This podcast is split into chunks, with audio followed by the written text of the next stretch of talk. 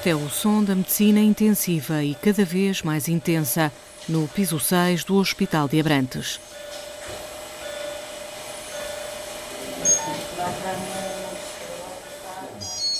Há 18 camas e 17 doentes com Covid-19, todos com insuficiências respiratórias agudas. A 18ª vaga já está ocupada por um homem que vai dar entrada ainda durante a manhã. Esta é uma reportagem imprópria para ouvidos mais sensíveis. Por uma questão de respeito e privacidade, nenhum dos doentes vai ser identificado. Mas esta é a realidade encontrada pela Antena 1 na última sexta-feira de janeiro deste ano. Conseguiu-se adaptar o senhor ao ventilador, ventilá-lo um bocadinho melhor e neste momento, com esses parâmetros que estão aí, com 460 de volume, 25 de frequência respiratória, 13 de VIP e 65%, conseguiu-se um rácio de 213. São 9 da manhã e ainda vestidos à civil, mas todos de máscara, uma equipa de nove médicos recebe de dois colegas a passagem de serviço, numa sala afastada da zona assinalada a vermelho. A reunião dura quase uma hora. Tal é o volume e a complexidade dos casos. Fala-se de parâmetros inflamatórios, dosagens de Propofol, taques com 90% do pulmão atingido. Às vezes há pequenas vitórias, mas também muitos passos em marcha atrás.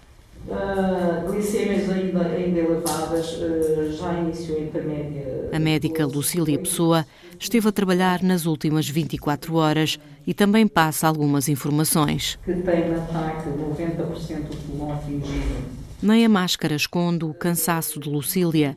As olheiras vêm da madrugada.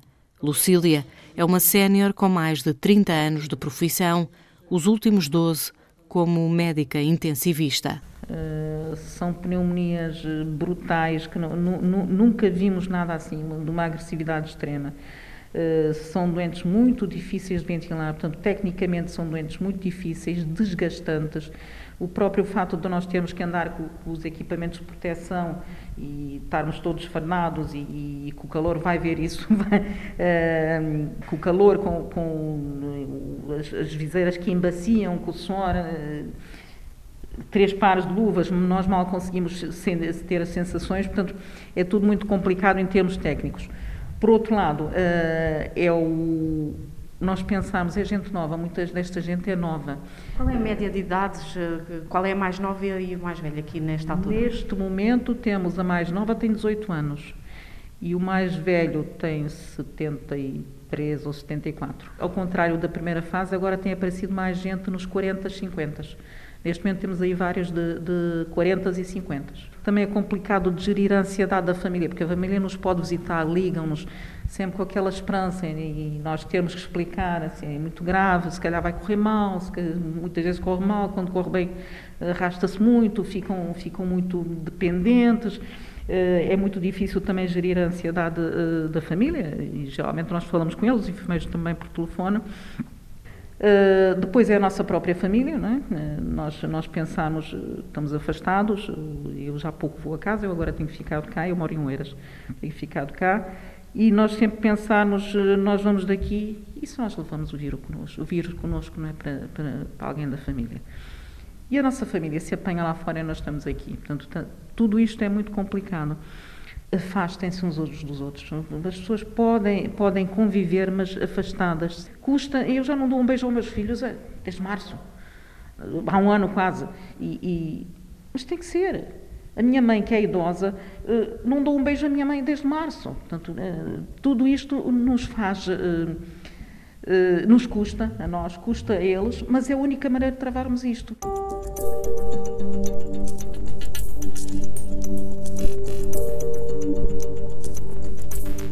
O Centro Hospitalar do Médio Tejo integra três unidades, em Abrantes, Tomar e Torres Novas, e serve uma população de quase 270 mil habitantes, espalhados por 15 conselhos. A unidade de cuidados intensivos está aqui em Abrantes, no hospital referência para os doentes Covid-19 da região. Nuno 14 é o diretor dos cuidados intensivos, que estão com lotação esgotada e à beira de ficar sem alguns fármacos. Há a eventualidade, a eventualidade de poderem sair três doentes. No entanto, já tivemos quatro pedidos. Quatro pedidos de que zonas? Uma daqui do hospital uh, e depois uma do Alentejo e duas da região de Lisboa. Vão poder atender a esses pedidos? Não, impossível. Completamente impossível. E para onde é que então esses doentes podem. Uh, qual é a solução quando isso acontece? Não sei. É ficar no sítio onde estão, ter o tratamento possível até eventualmente ter uma vaga.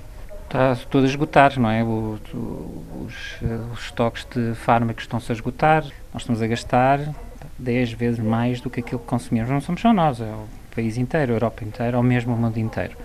Isso implica que todas as reservas estratégicas que os hospitais tinham e todos os seus armazéns avançados estão esgotados.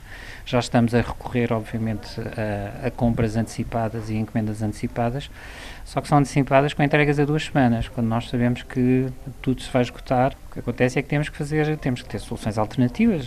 Estes fármacos nem sempre existiram, portanto, temos que arranjar soluções para suprir as necessidades até verem as novas encomendas que já estão feitas atempadamente e desta vez com encomendas maiores, mas com limitações na entrega, quer na quantidade, quer em termos temporais. Há uma cadência sonora nestas salas de medicina intensiva. Os médicos que há pouco estavam reunidos já vestiram as batas e, por cima, várias camadas de proteção descartável. De todos, só se vêem os olhos.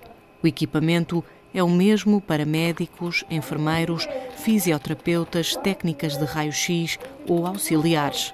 Da porta dos avisos Covid para dentro, é difícil saber quem é quem. Nós aqui somos todos iguais. Teresa Oliveira tem 29 anos e é médica interna na especialidade de medicina intensiva. Nas próximas horas, ela vai andar de volta de dois doentes, acertar dosagens, anotar cada passo, atender telefonemas de familiares e acalmar pacientes agitados. Os parâmetros inflamatórios, é assim, ele tinha uma PCR, passou de 27 para 12, agora está a 15 mas pronto, está ali um bocado sobreponível, uma procalcitonina também negativa, uh, sem, sem, sem leucocitose. Sem leucocitose, está com o ceftriaxone, D4 e Dexa. Em cada quarto estão dois doentes, mas nesta sala estão quatro e este é o espaço mais movimentado. As máquinas que dão suporte à vida apitam com frequência. Um, pode ser relativamente à tensão arterial, porque está hipertenso ou porque está hipotenso pode ser eh, relativamente à frequência cardíaca, está taquicárdico. Vezes é este barulho doente, ou por causa dos movimentos, um, ehm, porque estão, estão a mexer, estão a posicionar o doente, às vezes aquilo apita uh, por causa disso, o doente fica, fica um bocadinho mais taquicárdico, um bocadinho mais hipertenso, mas pronto, mas depois, depois normalmente acaba por resolver se a razão for essa. Um, pronto, se não for, vamos sempre, vamos sempre lá vê-lo. De cada um dos profissionais não se vê mais nada a não ser os olhos mas de cada doente vê-se tudo para que os médicos possam observá-los ou agir melhor e mais rápido a qualquer instante. Aumentei-lhe ali o Dexdor para 14. Nesta unidade de cuidados intensivos, nenhum paciente fica muito tempo sozinho. Num dos quartos estão duas doentes ligadas a um ventilador e em coma induzido. Uma está de barriga para cima, a outra de barriga para baixo. Em linguagem de médico, está em prone position, ou seja, de bruços, e assim vai ficar durante 24 horas. Esta é uma manobra que melhora a oxigenação em pacientes que sofrem de síndrome do desconforto respiratório agudo por causa da Covid-19. A médica Lídia Calley vai apontando tudo o que faz num computador. Hoje ela é guardiã destas duas pacientes. Elas estão sedadas. Qual é a média de tempo em que, que estes doentes ficam sedados? Portanto, quando vêm para aqui? Uh, ultimamente estão a fazer uh, mais de 10 dias, 10, 12 dias, infelizmente, sim, muito tempo. Quando estes doentes estão ainda conscientes, uh, antes de, portanto, vocês explicam o processo todo, não é? agora vai ser sedado. Como é que é para eles essa conversa de perceberem que, que vão estar uns dias apagados deste mundo? Uh, geralmente ficam muito tristes por saber. Uh, uns até chegam até o limite da negação, mas nós dissemos ou é isso ou, ou damos uma hipótese ou temos mesmo um desfecho desfavorável. E aí eles uh, acabam por aceitar, dão o seu consentimento e nós partimos para, para a ventilação porque eles ficam muito exaustos, sem, sem, sem, com falta de ar, o que é muito aflitivo, tanto para nós como para eles. Nós somos mais rápidos a decidir. Eles, claro, ficam a tentar agarrar, mas alguns pensam, pronto, tem que ser, tem que ser. E falam com a família antes, como é que é? Alguns sim, alguns falam com as famílias, outros que não temos hipótese de, de esperar, ainda tem que ser naquele momento, temos que fazer, e depois nós informamos a família que, o que é que aconteceu. A doutora já teve que dar mais notícias deste aqui desde o início de janeiro nesta unidade familiar? Já, é quase, quase todos os dias. Nós tentamos dar a, a realidade, uh, não tirar totalmente a esperança, mas dizer o que é que nós temos. Porque quem está no cuidado de intensivos, pressuposto não está bem. O prognóstico é sempre reservado. As taxas de mortalidade, infelizmente, são altas no cuidado intensivo. Agora, com Covid. Já morreu algum doente num dos seus turnos? Nos meus turnos, já. Já. Infelizmente, sim. Como é que lida uma pessoa que antes de ser médica é uma pessoa, não é? é um... Uh, isso às vezes depende. Há doentes que nós, uh, que nós às vezes temos afinidades com alguns doentes, né? principalmente aqueles que nós ficamos, e que nossas pequenas vitórias nós ficamos contentes, mas uh, infelizmente essas pequenas vitórias nós ah, vamos ver amanhã, ficamos um bocadinho coisa, porque sabemos que depois, quando há uma segunda queda, é muito mais difícil recuperar. Eh, houve doentes que nós ficamos contentes que coisa, mas depois acabaram por morrer e isso ficamos mesmo tristes. E ontem tivemos uma notícia de um doente que esteve aqui bastante tempo connosco e que saiu aqui bem até, e depois disseram que ele tinha acabado de morrer e nós ficamos tristes de saber isso, né? porque quando eles vão para as enfermarias perdemos um bocadinho o rastro. E depois alguém perguntou e, disse, oh, felizmente ele morreu e a equipa ficou verdadeiramente triste. Termina uma seringa de medicação e temos que trocar porque é uma perfusão contínua. André, vou-lhe reduzir mais o Propofol. Ele estava a 4, não era? Estava a 4. Pronto. Ele vai começar agora a despertar mais um bocadinho. Enquanto espera pelo despertar do paciente, a médica Teresa Oliveira atende um telefonema. O CIP, bom dia. Queria, queria saber informações, era? Está bem. Agora só um bocadinho. É o familiar de um paciente que está num dos quartos, a meio do corredor. Ela passa o telefone ao enfermeiro Sérgio Morgado. Olha, está aqui o familiar para saber informações. Está bem, está bem. Está bem? Sim. Sérgio passa as últimas informações e a fisioterapeuta Marisa Agostinho começa os exercícios com o paciente, que está na cama ao lado da janela, com vista para o Rio Tejo. É um bocadinho a parte também motora, não é? Porque eles estão aqui parados há bastante tempo, muitos deles eh, e acabam por ter sequelas a nível muscular e motor. Uh, os que colaboram nesse sentido, os que não colaboram, não podem, não é? Uh, é mais a nível da parte respiratória, portanto, potenciar resultados de ventiladores e etc. Consegue ouvir? Bem? Olha, então eu vou-lhe pedir fazer aqui umas coisinhas, pode ser? Ai, está a virar a cara, não está com vontade nenhuma, não é? Olha, vamos encher bem aqui o peito de ar. Vamos lá, força, força, enche, enche, enche, enche, muito bem. E deita fora. Este paciente tem menos de 60 anos e está nos cuidados intensivos há nove dias. Já não está sedado, mas ainda está sonolento.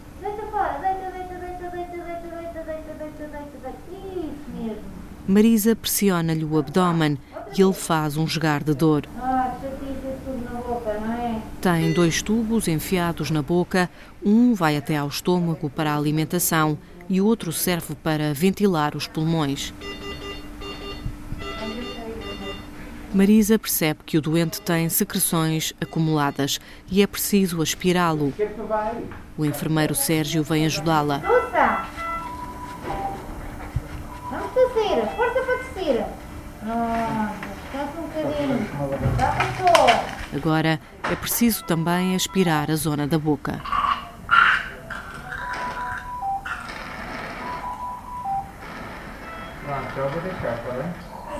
Por estar uh, aqui com uma ventilação mecânica, ele uh, acaba por ter menos, menos força e reflexos para uh, expelir as excreções, depois precisa de uma, de uma ajudinha. E portanto, e o seu trabalho é andar aqui de sala em sala, tem doentes. Ah, eu, a minha sala é este quartinho aqui. Tenho estes dois doentinhos. Portanto, é um, um enfermeiro e um médico para dois uh, doentes, normalmente? Não, é, é, normalmente é um enfermeiro para cada dois doentes. E as fisioterapeutas? É um fisioterapeuta por 8 horas para cada 10 camas. 10 camas, você Sim, é. A média do, do internamento de dias aqui é de 20 diazinhos. 20 Sim. dias para um doente Covid? Sim, para um doente Covid. Sérgio Morgado, é enfermeiro há quanto tempo? Sou enfermeiro, portanto, há 7 anos. 7 anos? 7 anos? 8 anos, vá, 8 anos. E este tem sido o ano mais duro da sua vida profissional? eu estou aqui há muito pouco tempo. Eu, eu sou do bloco operatório do Hospital de Tomar e agora a nível nacional a, a medida implementada para tentarmos uh, ajudar a combater esta catástrofe foi uh, parar os hospitais por completo, suspender as, as, atividades cirúrgicas, tudo o que fosse neoplasias, cirurgias prioritárias, tentar tratar no, nos IPOs, o que não será todo fácil, mas pronto. E os hospitais serem transformados em unidades Covid, não é? tudo medicinas, urgência, medicinas e medicina intensiva. Eu estou aqui há cerca de três semaninhas. Portanto, Como é que é? Como é que está a ser? Então, que aqui mais ou menos de paraquedas. A expectativa era que isto fosse muito mau, mas isto mesmo assim ainda é pior do que eu pensava. É pior ainda? Sim, mesmo assim, é. é. O, o termos que andar com esta fatiota o dia todo uh, é, é, bastante, é bastante estressante porque não vemos nem ouvimos como deveria de ser. Isto é tudo uma panóplia de máquinas, maquinetas, em que precisamos estar muito atentos uh, o tempo todo e isto, parecendo que não, uh, a poder de tempo é saturante, é cansativo, é desgastante. Faz, faz turnos normalmente que hora? Quantas normalmente horas? são de 8, 8, 9 horas. Já está aqui uh, há quanto tempo? Uh, desde as 8 da manhã. E há alguma pausa, algum momento em que consiga despir a farda e depois ter tentamos, que voltar tudo? Tentamos é? num turno de de 8 ou de 9 horas, tentamos fazer mais ou menos a meio uma pausa de uma horita para tomar banho, comer, ir à casa de banho, beber água pouca, porque depois também não podemos urinar porque voltamos cá para dentro. Porque vocês, eh, desse ponto de vista fisiológico, vá lá, portanto também é, é, é complicado, é ou mal. seja... É muito mal. Eu tentava ter sempre uma dieta bastante equilibrada, uma boa hidratação, e assim neste momento tenho que me adaptar aqui a este meio. Passo não pode beber água, não é? Exatamente. Água... Passo muita sede, porque estava habituado a hidratar-me bem. Agora é o essencial. É muito mal. É muito mal. Com a reorganização hospitalar, entre ir e vir de casa, Sérgio faz agora 120 km diários. Ganha 1000 euros líquidos por mês, 250 são só para a gasolina. Olá! Bom dia! Como está? A médica Teresa Oliveira fala com o paciente que acabou de acordar. Sabe onde está? Está em Abrantes. Custa-lhe muito a respirar. Nos três primeiros minutos, ele parece bem e calmo, mas depois fica agitado. Diz que não consegue respirar. Respire, está bem? Primeiro vamos, ver, vamos, vamos ajudá-la a melhorar. Tem de ter calma. A médica aumenta a dosagem do sedativo para que o doente acalme. É assim, ele está ele tá muito ansioso. Hum, acho que esse aí é agora o, o, maior, maior problema dele. Está sempre ali a dizer que sempre está com falta de ar, mas tem ali as saturações no, no chão. Não. Tossiu, tosse, quando lateralizei, tossiu, tosse eficaz e expeliu. Ok, pronto. Espera aí, estão ali a fazer o raio-x. Durante a manhã, são várias as vezes em que todos os profissionais têm de abandonar a sala por alguns segundos para que a técnica Carla Ferreira possa fazer mais um raio-x. Não é simples. Por causa do raio-x. Os pulmões de cada doente são fotografados aqui pelo menos uma vez por dia. O resultado é instantâneo. Quase que não se vê os pulmões, não é? praticamente não têm ar. Ou seja, é como se fosse uma, uma mancha? Uh... Sim, em vez de estarem escuros, né, estão brancos. Já anda nesta profissão há quanto tempo? Aqui na, eu estou aqui em Abrantes já há 18 anos, mas já vim do IPO de Coimbra. Tanto tempo como técnica de, de raio-x. Estas fotos para si, que já tirou tantas... Uh... São impressionantes. Carla vai daqui a pouco fazer uma pausa. Sempre desencontradas, mas mais ou menos a cada quatro horas, cada uma das pessoas que aqui trabalha deve parar para comer e ir à casa de banho, enquanto os colegas ficam a tomar conta dos doentes. O processo das entradas e saídas nesta unidade é demorado porque é preciso respeitar o protocolo de segurança.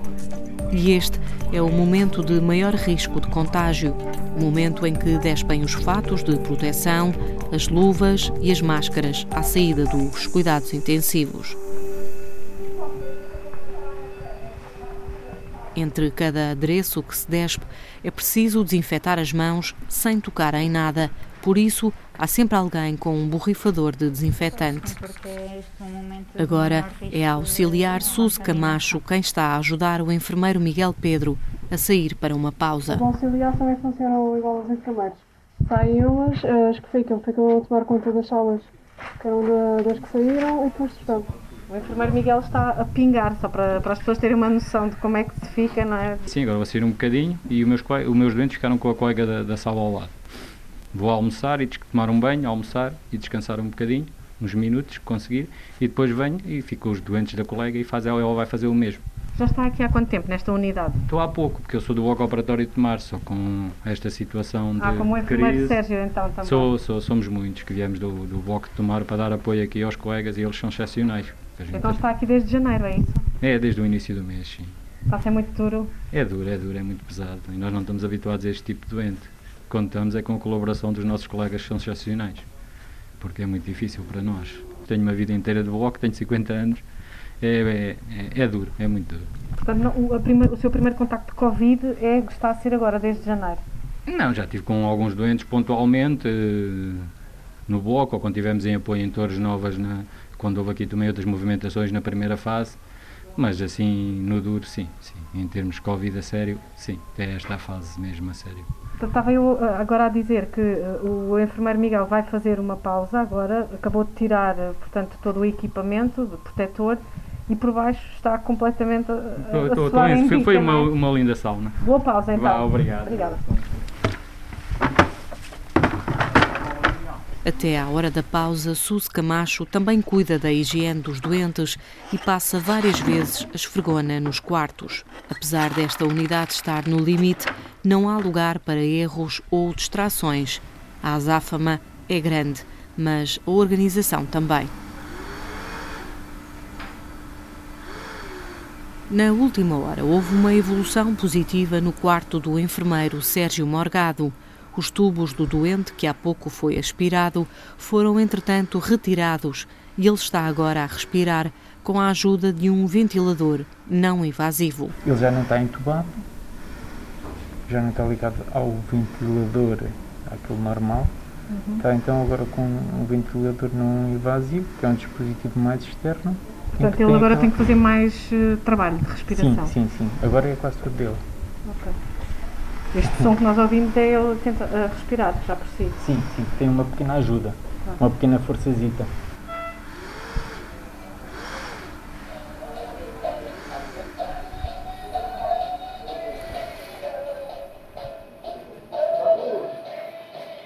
Para aliviar o ambiente pesado na sala com mais doentes, há também duas pequenas colunas de som. E não deixa de ser irónico. Em fundo, baixinho, ouve-se resistência e a versão do tema Alegria dos Heróis do Mar. Tá. Sim, bom dia. Meu nome é Teresa, Ahm, sou, sou médica. Ah, então, diga-me o que, é que, o que é que sabe até, até agora?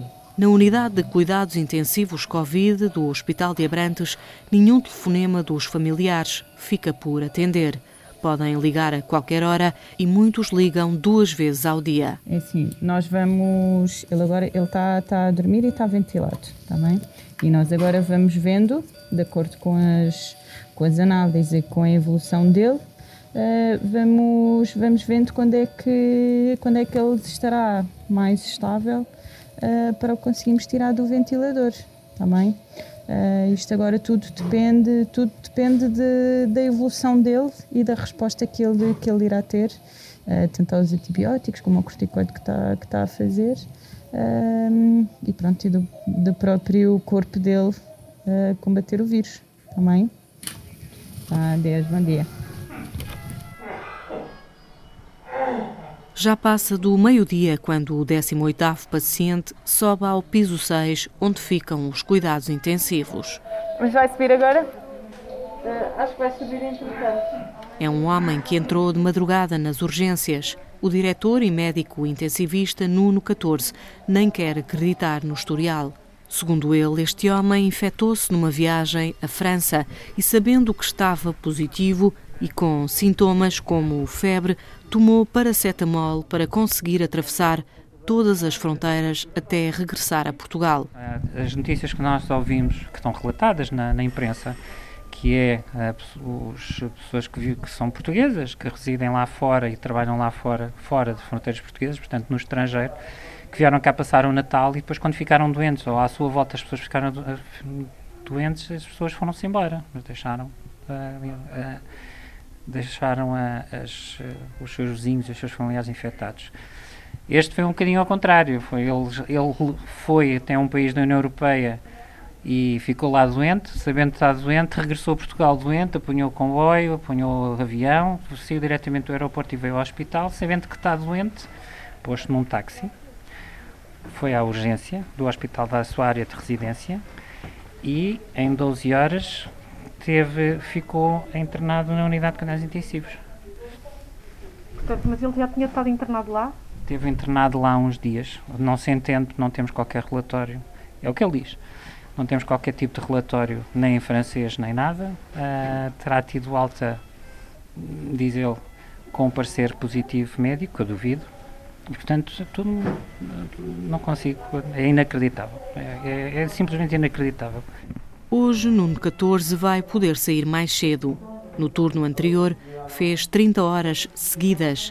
Vai estar com os filhos que vivem em Lisboa, a 160 quilómetros de distância.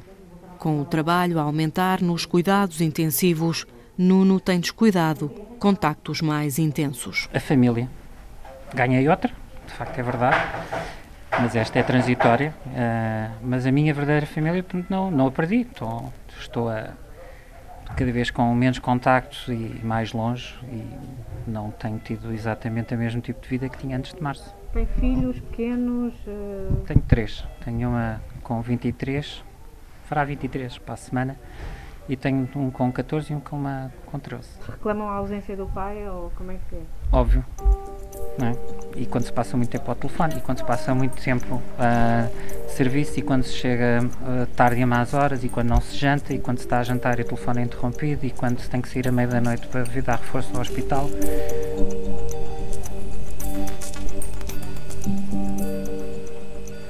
Podes dar informações ao familiar do Nós atendemos toda a gente. Quem pode dizer olá? Aguenta-te.